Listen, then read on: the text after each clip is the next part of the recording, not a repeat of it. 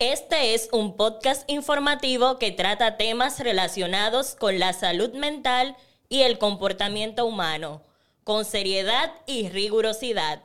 No obstante, la información aquí proporcionada no debe reemplazar el asesoramiento personalizado de un experto. Si necesitas ayuda, te recomendamos buscar la atención de un profesional de confianza.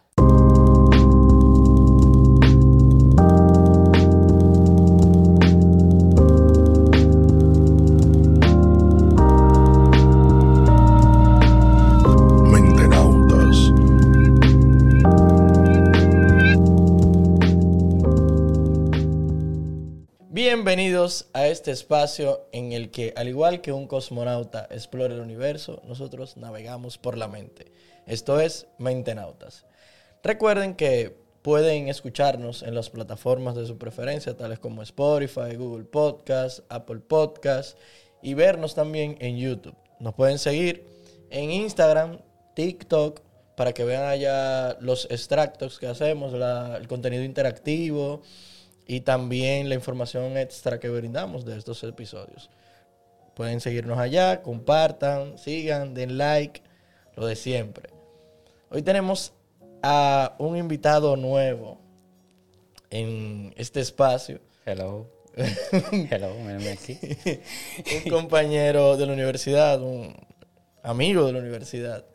Nos conocimos desde premédica, sí, Eh, Premédica, en, la- en histología, el laboratorio. biofísica. Con Ruth. No, No fue con Ruth. no, no, no, no. Eh, tú diste, yo creo que tú fuiste de visitante Ah, a sí, una clase de una monitora que en ese entonces era monitora, eh, apellido Morillo. Sí, sí. No recuerdo el nombre. Yo tampoco. Pero tú fuiste y ella te puso de que de apodo y que blanquito. Ah, en histología. Sí, en histología ya, 1, ya le en el laboratorio. Sí. Sí, en ese entonces yo ni siquiera conocía a Einstein, que espero que algún día esté por aquí. Lo invité y me rechazó, pero está Oh. bien. Eh, Está invitado. el caso es... No, pero yo, yo entiendo por lo que me rechazó. Eh, el caso es que, preséntate, di tu nombre, tu credencial ahí. Ah, mi nombre es Víctor Manuel Mañón. Soy graduado de la UAS en medicina, doctor en medicina. Ok. Y tú terminaste tu pasantía, todo, te cuento que estás trabajando actualmente y eso. Exacto. Estoy esperando el examen. El examen para el próximo año. Eso sería. Ya lo anunciaron el 2 Sí. de marzo, ¿verdad? Ok. Aquí hay una tradición. La tradición es que se hace con el invitado, ya sea nuevo o antiguo, que se le pregunta en qué ha estado pensando últimamente en esta semana.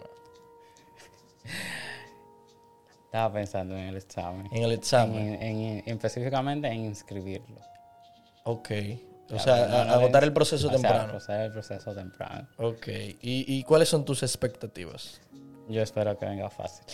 Te espera que venga. ¿Y cómo tú te sientes hasta ahora? Hoy Hoy- es 3 de- ¿Cómo que 3 de... No, no. primero, primero de de diciembre. diciembre. primero de diciembre. Va, me siento preparado. ¿Te sientes preparado? Preparado, No, sí. así va a ser. Yo sé que tú eres duro. Y la otra pregunta es, ¿sabes que a veces a uno eh, le pasa por la mente alguna canción o le repite sí, o algún género o algún artista en específico? Sí, yo soy de las personas que siempre está buscando artistas nuevos. Ok, tú eres O de lo mío en voy buscando y cuando lo encuentro, escucho su álbum, escucho entrevistas y eso. Actualmente estoy escuchando esta banda, se llama eh, Crash Adams. ¿De qué es, género? es de género pop. Ok. Entonces me he mantenido ahí con esa, con esa banda. Y es interesante. Es interesante porque en TikTok él hace remix con las personas en la calle. O sea, él invita y dice, ¿tú quieres hacer un remix ahí improvisado? Ok, yo creo que he visto ese tipo de contenido. Quizá lo he visto, pero no. Sí, y ¿Y, de dónde? ¿De Estados Unidos? de Estados De Unidos. Estados Unidos. Ok, búscalo ahí, Crash Yeah. Adams. Ajá. Entonces, ok, pasamos con la dinámica. Cabe resaltar que fuiste tú quien me hizo llegar a Cintia. Sí, exacto. Creo que me mencionaron en el video. Claro, ella te mencionó en, en el episodio, en el episodio que hablamos de... ¿De qué fue que hablamos? Era como de suicidio. Sí, prevención del suicidio. Un episodio muy bueno. Vayan a verlo. Vayan a verlo. Eh, prevención e identificación del suicidio. Y ella, fuiste tú que me dijiste, yo te dije, loco, ¿qué es lo que? Sí, ¿Cuándo sí. que viene Ajá, para acá? sí. Un episodio. Y, no, yo te estaba preguntando por otra persona Sí, también y también te había dicho de Ah, ti. Y tú vienes y me dices, ah, mira, yo tengo una amiga que es psicóloga. Pa, toma. Y yo, pero tú hablaste con ella. No, dile que yo. Dile ella- que, que fui yo que te mandé. y ella aceptó de una vez. Yo, vaya. y, y va a volver de nuevo. Ya Ah, eso lo hemos hablado. Sí, Qué eso lo bueno, hemos bueno. hablado. Eh, y tú me habías dicho, yo voy a preparar un tema. Sí. Y yo dije, ven acá, pero si está terminando el año, pero este tigre me está vendiendo sueños. Ahorita pasa su examen, entra y no Eh, tiene No tiempo. tiempo. Y me dijiste, no, lo voy a preparar. Le dije, mira, el lunes te voy a preguntar. Sí, y después, Que sí. Entonces, el tema que tú traes hoy, ¿cuál es? se llama síndrome de Munchausen. Le dicen Munchausen, que sé yo Sí, sí, exacto. ¿Y por qué? Poco conocido. Poco conocido. pero, pero, yo investigando del tema no lo conocía. Es poco conocido como una enfermedad mental. Exacto. Pero yo creo que se da más Ay. de lo que se, de lo que De se lo- habla del de- tema. eh, sí, como que hay que saberlo identificar. Ciertamente. y es mu- muy, muy, muy importante. Sí. Entonces, ¿por qué tú elegiste este tema? Primero, antes de decir que esto. Además de que tu programa trata de Sí, de indagar en la mente de las personas, curiosidad. curiosidades y eso. Eh, tuve ese caso, Ok, en la pasantía. su- no en la pasantía, no, No. trabajando ahora. Recientemente. Reciente. Ok. De hecho, no fui yo que lo diagnostiqué, sino mi supervisor. Y me dijo, mira, ese es el síndrome de Munchausen. Él está paciente por esto, esto. Y cuando revisamos a- al niño, no tenía... ok. Para, Lo- para que entiendan entonces, ¿qué es el síndrome de, de Munchausen? El síndrome de Munchausen se basa en falsificar los signos y síntomas, ya sea de una lesión, de una enfermedad o provocarla. Ok. O provocarla. Sí, o sea que te puede provocar las lesiones y decir, ay, O mira. provocarte la- una enfermedad. Pero aplicado a uno mismo porque se divide en dos. Sí, eso vamos a hablar un poquito más adelante. Sí. Que es un caso. Controversial. ese- Controversial. Ese, caso. Y yo estaba investigando, y así como cápsula rápida, Ajá. un poquito de por qué se llama síndrome de Munchausen. Sí. Y básicamente, eh, la primera reseña que se hizo respecto a esta enfermedad mental se hizo en 1951 por un médico británico llamado eh, Richard Asher. Y luego se le da el nombre, o sea, y se le dio el nombre de Munchausen por el varón de Munchausen, Exacto. que creo que murió fue en 1797 por ahí. Sí, Lo que pasa con el varón de Munchausen, Ajá. él fue a la guerra. Supuesto, que, que ni eso. Que- porque oye, ¿cuál era el apodo? Él era el varón de Munchausen, pero también le- se le conocía como el mentiroso de Munchausen. Sí, el mentiroso. O el varón mentiroso. O el varón mentiroso. Exacto, él se dice, porque no sabemos si eso es verdad. Cuando viene a ver hasta eso, no es mentira. Él fue a la guerra y volvió. Entonces, él contaba sus historias, pero le daba como una exageración. Una, una- Le ponía, le ponía un picantico. un picantico. Por ejemplo, no tiene nada que ver que él haya caminado, porque, o sea, se, se relata las historias, que él caminó sobre una ballena. Pero ¿y pa' qué? ¿Cómo así? Que él caminó sobre una ballena. Él caminó sobre una ballena, llegó a la luna, pero esas cosas no tienen nada que ver con una guerra Interestelar, mi. interestelar. Entonces, Entonces, eh, se escribió un, un libro sobre él. Sí, sobre el varón. Se escribió un libro. Se llama Las maravillosas aventuras del varón Munchausen. Como la, la aventura de Tintín. Ah, exacto. Entonces ahí, él ahí se cuenta muchas historias y falsas, claramente. y por eso se le dio, lo reconocen por el varón de Mentiroso. mentiroso. El varón mentiroso de Munchausen. Entonces, ya con esa cápsula introductoria histórica, ¿cuáles serían la- las características? Ya sabemos que es, eh, o sea, la acción que se toma con una persona con este síndrome es que falsifica Exacto. signos y síntomas O se lo provoca. O se los provoca, sí, los falsifica también. Exacto. lo- lo falsifica de alguna manera. Eh, porque es como el tema del dinero. Hay dinero que se hace con papel real, tinta real y todo, exacto. pero no es falsificado. es falsificado. Entonces, eh, estas lesiones también, Sí. o estos síntomas, esa persona puede hacer creer que otra persona lo tiene. Exacto. Cabe destacar que ese síndrome tiene que comprobarse de que es un engaño. Sí. O sea, para diagnosticarse tiene que comprobarse que es un engaño. Ok, pero vamos primero, ¿cuáles son las características que posee una persona con este síndrome? Eh, esa persona se presenta hacia los demás como si estuviera en- enfermo. Ok. Se presenta ante los demás como si estuviera enfermo. Este, además, eh, falsifica las pruebas que se hace, prueba de laboratorio, modifica expediente. De hecho, si tú no te das cuenta que tiene el síndrome, te hace un expediente muy grande. Ok. Un expediente muy grande. Esas personas es, se- Eliminan pruebas también. se eliminan pruebas, eh, se hospitalizan múltiples veces. O sea, van 5 o 10 al médico muchas veces. Sí, imagínate una persona que vaya recurrentemente al médico. Ah, yo tengo algo, yo tengo algo. Y aunque el médico no encuentra nada y esa persona está diciendo que tiene algo, Exacto. que chequear por lo menos O sea, tienen, eso. que investigarlo. Claro. Tienen que investigarlo.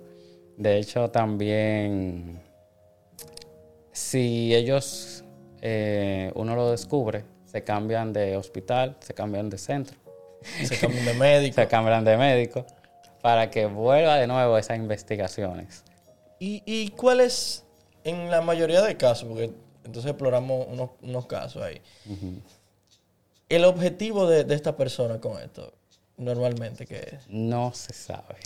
O sea, es como ellos quieren llamar la atención, Hay algunos que, que quieren llamar la, la la atención. atención y otro yo creo que es su manera de, de, de subsistir, su modo de- Exacto, como, como que eso es lo que me motiva a vivir. Y que y también que lo le provoca, le provoca, no, consiguen eh, cosas económicas y toda esa vaina con eso. ¿Tú Es- querías decir algo? No, una pregunta. Ajá. ¿Cuál Ah. sería la diferencia entre eso y un hipocondríaco? Eso es una buena pregunta, porque... Ajá, ok. Ella pregunta que cuál es la diferencia entre eso y un hipocondríaco. Que yo iba a decir que tiene mucha relación con el tema de que hablamos ya, que Fernando estuvo por aquí hablando de eso conmigo, del efecto placebo y nocebo. Tiene muchísima relación. Sí. La diferencia de eso y un hipocondríaco es que el hipocondríaco conscientemente no, no sabe Ah, realmente de que esos signos y síntomas no son reales. El, el que tiene el síndrome de Munchausen sabe que no lo tiene. Exacto. Y de adrede los provoca, los falsifica. Exacto. O sea, como por ejemplo el embarazo psicológico podría ser un ejemplo hipocondríaco. Sí. Y no, no, no, hay mujeres que sí, que lo- Que si, si lo padecen. pero hay quienes que no, porque ah, no le está llegando la menstruación, todo eso, y tiene un, sí- un síndrome Sí, de hipocondríaco. de hecho, Buena pregunta. El síndrome de Munchausen, aunque tú no lo creas, ellos no buscan un beneficio. Coño. Porque el MSD5, de, tú sabes, el manual. Ah, el DCM, sí. Él hace el diagnóstico dif- diferencial con el simulador.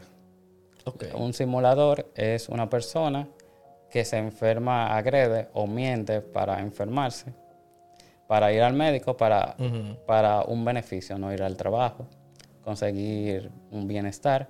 Por ejemplo, el síndrome de Munchausen lo consigue indirectamente.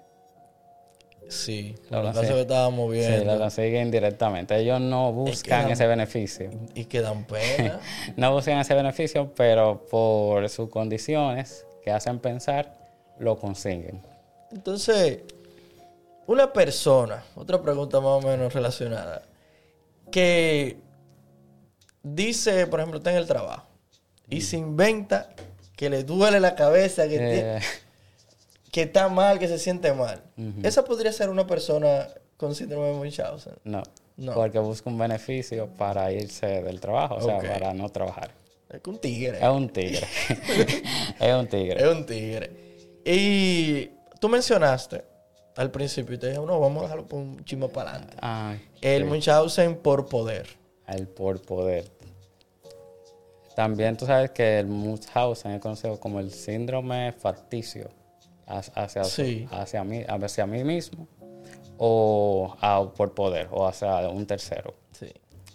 Eh, facticio significa artificial. Ahora, Suena afecticio. facticio. Entonces, eh, cuando es por poder, eh, se incluye otra persona. En este caso, siempre es de un niño, de un padre a un niño, o de una madre a un niño. Mayormente son las madres.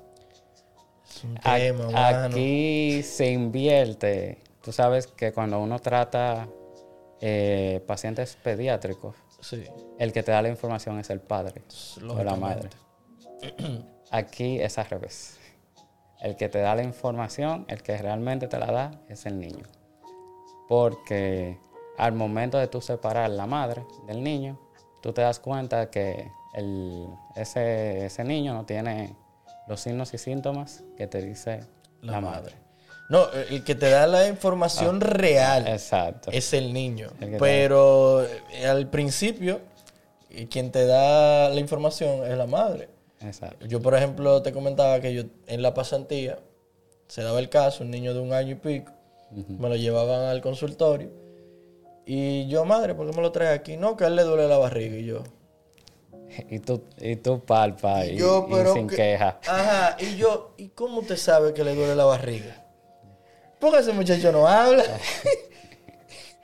y que tiene esto y que tiene aquello. Yo conocí una señora Ajá. Que ella tiene ciertos problemas mentales ella.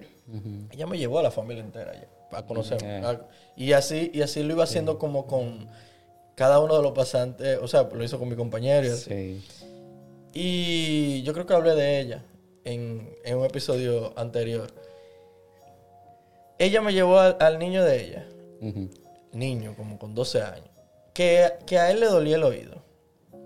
Y que eso como que andaba. Y le corrió de la familia entera. Ajá, y que eso digo que lo tenía de que allá y que a ella también le había dolido y todo. Y yo te podría decir, ok, puede ser que and- anduviese un virus o algo y cosas. Pero al chico tú le explorabas el oído, le hacía pruebas y de todo, y al muchacho no le dolía nada. Nada. Entonces, también se da el caso, cuando estábamos investigando este tema, que yo te dije, concho, loco, porque esto Está, está como serio. es como serio. Porque es que tuve muchísimas personas por ahí, Sí. por ejemplo, que andan pidiendo, por ejemplo, en la calle, dicen tener ciertas enfermedades y tú dices en este caso, bueno, Puede ser que lo esté simulando. puede ser que lo estoy simulando. Y tú también dijiste, no, que eh, no buscan un beneficio. No busca un beneficio. Pero pueden algunos que otros decir, ah, pero ya cuando encu- encuentran que pueden obtener un beneficio, dicen, ah, pero yo puedo sobrevivir de esto. Sí, se puede dar ese caso. Yo conocí una, hay una señora, bueno, yo creo que ella ya falleció, tengo mucho que no la veo. Era una señora muy entrada en edad. Y ella andaba por allá en Sabana Perdida. Y ella iba a los negocios pidiendo para una receta. Y un día estoy en mi barbería y cosas, me estoy recortando y ella va y pregunta y se pega de la, de la puerta, ah, miren, yo quiero algo para la receta. Y dice mi barbero, de que, ah, ¿usted quiere algo? Deme la receta para yo llamar ahora a la, Ah, a la farmacia. Se fue. se fue. Se fue. Sí. Entonces, vamos a dar ejemplos. Vamos a dar ejemplos. Vamos a hablar del primer caso que tú me mandaste que yo no conocí esa vaina. Ah, sí. De, de hecho fue, yo había, había visto el caso. Tú lo habías visto. Pero no lo había asociado con la enfermedad. Quizá era ignorante, no vi que decía la enfermedad en letra negra. No, y que, y que el, el tema es, Víctor, que la mayoría de enfermedades mentales y de la mayoría también de temas que nosotros hemos hablado aquí son muy poco investigados. Sí, En parte culpo la falta de, digamos, eh, ganas de hacerlo, pero también es difícil. es difícil. ¿Cómo tú reúnes una muestra en una- importante en una población. en una población, por ejemplo, de síndrome de Munchausen, para investigar? Sí, Es un tema. es un tema. Entonces, ¿tú me seguías diciendo? Eh, Tú sí, me mandaste el caso. Yo te mandé el caso. Fue el- o sea, me llegó a la mente cuando... Déjame buscarlo. Ok. Pero ese caso, yo, yo incluso me, me- me impactó muchísimo. En este caso vamos a hablar de un síndrome de Munchausen Eh, Por poder. Por poder. por poder. Por poder. Que cabe destacar, el que tiene el síndrome es la madre. El, Ajá. ni- el niño no tiene el síndrome. El niño no tiene el síndrome. Sí, Pero se vio afectado psicológicamente hablando. sí, se, se ve afectado. Pero una vaina de película. y también me mandaste otros casos Sí. diferentes, sí. Y Ese, sí- ese sí me sorprendió. el de el, el del último que mandaste. el último que te mandé. De los tres. Sí. Ok, para que vayan Sí. entendiendo. Una, a lo que él busca el caso. Sí. Resumiendo el último que lo mandó, se trataba de una madre que inventaba lesiones, signos, síntomas a su niño. Y ella hizo que a este lo operaran 13 veces. 13 veces. 13 veces. en A Estados ese Unidos. extremo. Entonces vamos a hablar del Sí. caso de Didi, ¿cómo era? Di- Didi. Didi Blanchard. Didi Blatcher. Ok. Eh, la madre, claro destacar que es Didi Blanchard. Sí. Ella eh, fue en Estados Unidos y nada, ella... El caso empezó que cuando la niña nació, tenía dos meses, eh, le dio una dificultad respiratoria. Uh, ajá. Una dificultad respiratoria, ella la llevó al, a un centro de atención. Eh, la atendieron normal y ella se quedó con esa idea. Ella, ella dijo de ah, que ella tiene apnea del sueño. Tiene apnea del sueño y se quedó con esa idea. Pero según tenía entendido y había investigado, era asma Asma. que ella había tenido. O sea, ella padecía de asma y Sí. ella inventó, ah, no, es apnea del sueño. Apnea del sueño. Y se agarró de Y ahí. se agarró de ahí. Entonces se empezó a, a, a enfermar a la niña, o sea, le puso que tenía un tumor primero, Como que no hay nada. Un tumor como que nada de nada, Eh, que tenía problemas para caminar, una debilidad muscular, Andaba o en, sea, en- andaba en silla, de, ruedas. Pudiendo caminar. Sí, pudiendo caminar. Este, es un sinnúmero de enfermedades. Se le cayeron los dientes a o la sea, niña De hecho, por el tratamiento de, que ella lo obligaba que a, le obligaba a a tomar. Se le cayeron los dientes. Le rapó la Le cabeza rapó la porque cabeza. le dijo que tenía Le- leucemia. Leucemia. No, la niña no se sabía la edad. No ella duró como hasta los 16, 17 años. Como, eh, fue hasta los 18, 19 18, 19 por. que ella no sabía su edad porque la madre falsificaba cada rato Sí. la, la- la fecha de nacimiento. Cambiaban de hospitales, se mudaba de lugar. O sea, síndrome de Munchausen. Síndrome de Munchausen. Eh, resulta que este caso terminó en una tragedia. Todavía en esta vaina. Terminó en una tragedia. Eh, la hija conoció a un chico. Tenía antecedentes penales también el chico. Entonces ella... y problemas mentales sí. también. Ella se abrió ante él, le dijo los problemas que tenía. Y al final terminando, terminaron matando a la madre. O sea, al final Didi Sí, terminó, la que tenía el síndrome, Se siendo asesinada. siendo. Y condenaron por 10 años a, a la hija. a la hija, Y que el apellido era Ripsy Rose. Rose. Dip- Dipsy Rose. Yeah, Rose. Y al chico lo condenaron A cadena perpetua. cadena perpetua. De hecho, ella van a terminar de. Sí. Va a deter- o sea, ella tiene en 2024, porque el, ca- ella, el, el caso sucedió en 2015. Sí. En 2024, ella tiene como derecho a, a luchar por su libertad. Ah, sí, sí. Eh, hay eh, yo me interesé mucho, sea, yo lo leí y cosas y no, me buscar más. Así que vamos a indagar un Claro, poco más. porque si uno se pone a hablar del caso, o sea, del síndrome de Munchausen, uno dirá, ajá, pero ¿cuáles son esas causas? Causa, Exacto. Que, ¿Cuál es la causa? Y no, no, hay. hay, no hay una causa Pero sí hay factores que pueden predisponer. que pueden predisponer a, a que se provoque un síndrome de Munchausen. Entonces, eh, yo investigué dentro de esos factores. Está que haya tenido una infancia un poco dura, que haya tenido ciertos trastornos base relacionados con la mente, eh, que haya estado en un, en un ambiente un poco agresivo, todo eso. Sí, sí. Y yo dije, pero déjame investigar sobre la madre, a ver qué Claro. tal. Entonces encontré un, un podcast, se llama Relatos del Podcast. Y ella habla de este caso. Usted lo puede buscar a sí mismo, síndrome de Munchausen, con el nombre de la, de la niña. Y en- al principio ella relata que la chica, o sea, que la madre, vivió una vida difícil. Y sus padres la maltrataban, incluso como que su padre era medio delincuente y eso Tenía una infancia dura. y una infancia dura. Y como en los 90 se relata de que ella trató de matar a su madre por inanición. O sea, no le, no le estaba dando alimento y eso.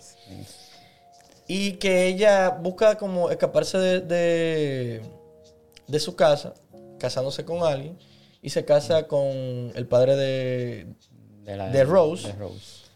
que se llama Rod. Rod se llama.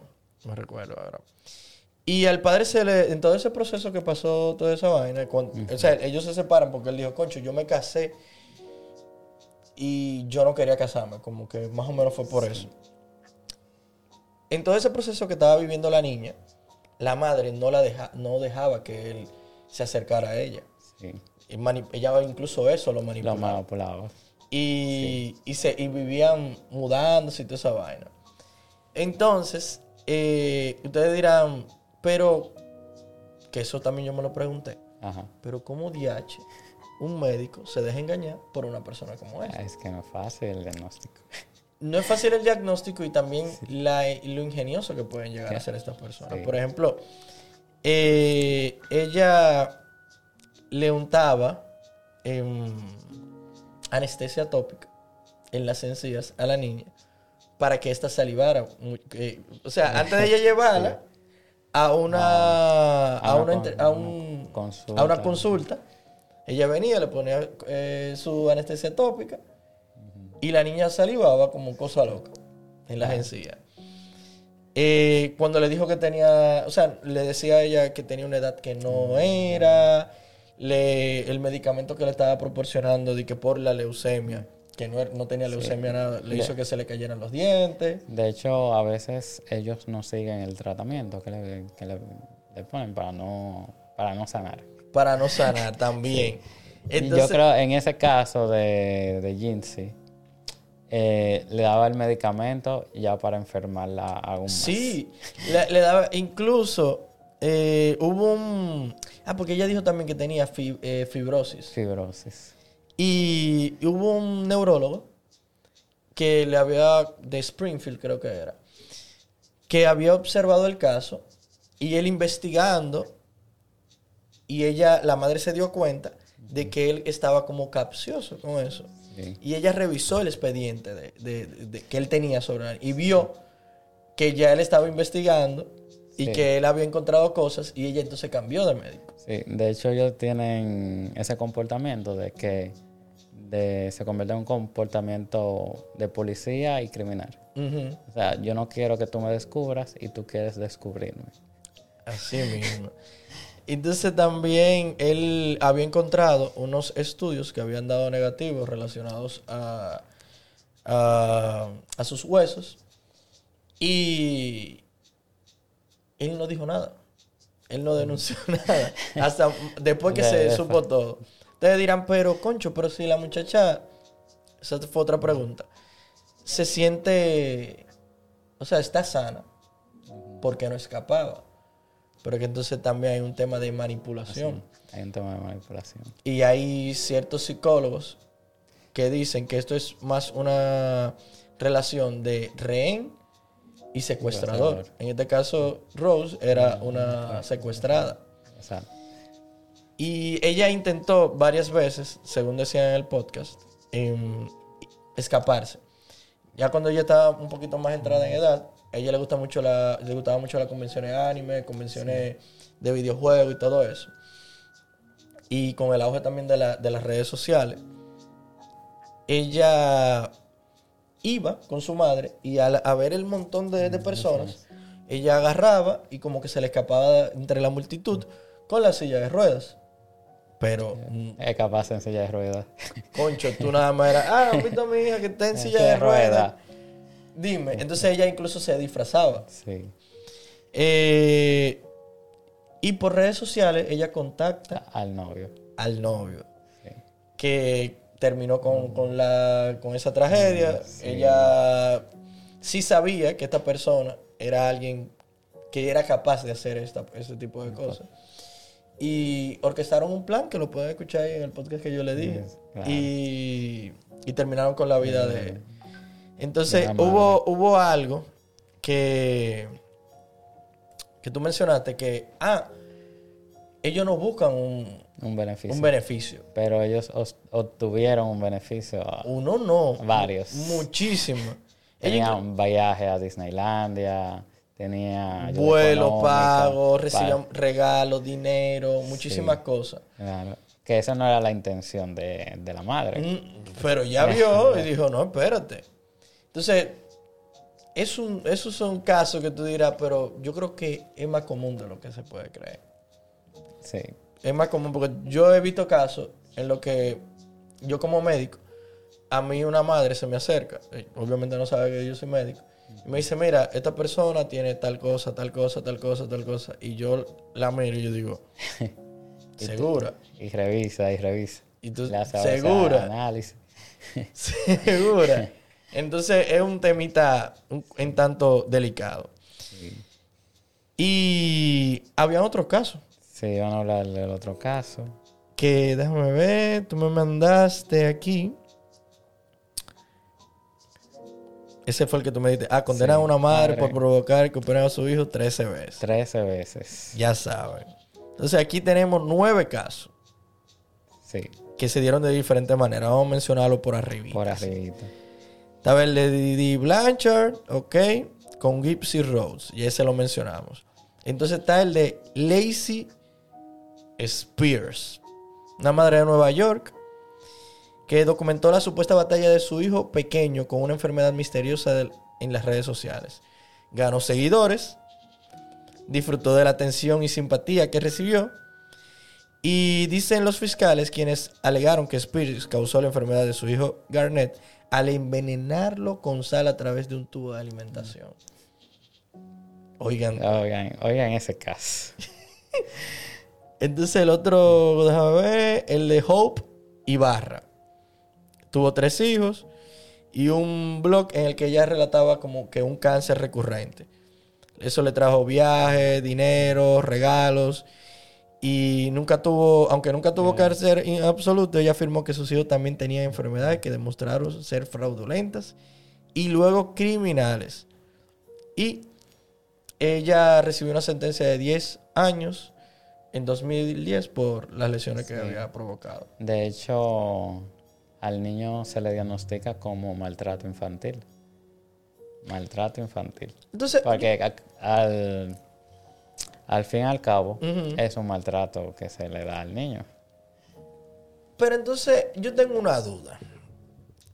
En el caso de Gypsy Rose, ella, se, ella era una secuestrada. Sí. Y ella la condenaron como asesinato en segundo grado porque fue la persona que... Fue el, No fue la el que... la- novio. exacto. Fue Ella la- lo hizo no, indirectamente. indirectamente. Yo estaba viendo una entrevista también que ella decía que ella nunca se había sentido mejor. Ah, sí. Después de lo sucedido. Claro. Lo que ella estaba viviendo era literalmente el infierno. La cárcel para ella es lo mejor. Claro. Y ella ve, ella no se alegra de que su madre haya sido asesinada, pero sí está alegre de que ella se liberó de eso. Entonces yo me pregunto si estamos hablando de un caso de maltrato infantil desde que nació, como quien dice. Y ella recurrió a, esa, A ese verdad. hecho. ¿Tú entiendes que fue justa la medida de que ella se le haya si haya sido condenada por 10 años. Porque también ella tenía secuelas de cierto Sí. problema mental y todo eso. Yo creo que nadie tiene derecho a quitarle la vida a otro, sino que se castigue con las medidas eh, jurídicas del país. Ciertamente. Pero era, estaba difícil en su caso, viejo. Porque Sí. eh, alguien, a la, pues, la gente decía, o sea, normalmente tú dirías, cualquiera diría, yo diría, pero ella podía agarrar en una de esas convenciones y pararse. Tan sencillo Sí. como eso. Claro, pero ella encontró el apoyo en una persona por redes sociales y él le dio la confianza.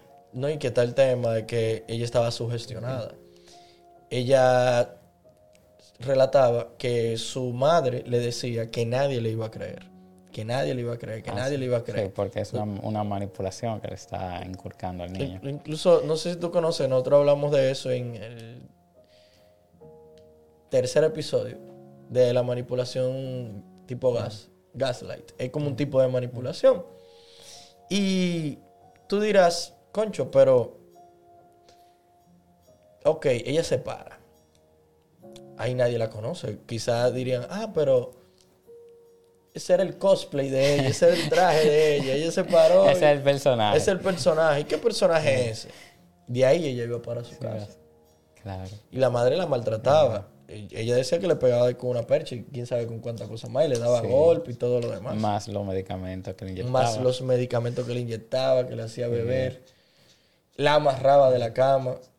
Entonces, es un tema un poquito complicado. complicado. Entonces, conociendo ya esos casitos así, y que les dije, pueden ir a relatos del podcast, lo pueden buscar, y pueden escuchar el episodio es súper cortito y bien bonito, y brinda mucha información. Con relación al diagnóstico, El diagnóstico es, sea- un, es un ti- un problema, sí, un porque desafío. Hay un desafío, porque hay que darse cuenta de que es un engaño, de que la persona se está mintiendo. Y aunque el diagnóstico se haga, se haga tardío, puede ser que ella se cambie de centro o de hospital para que vuelva de nuevo a lo mismo. Ajá, reinicia. ese reinicia, proceso. reinicia el proceso.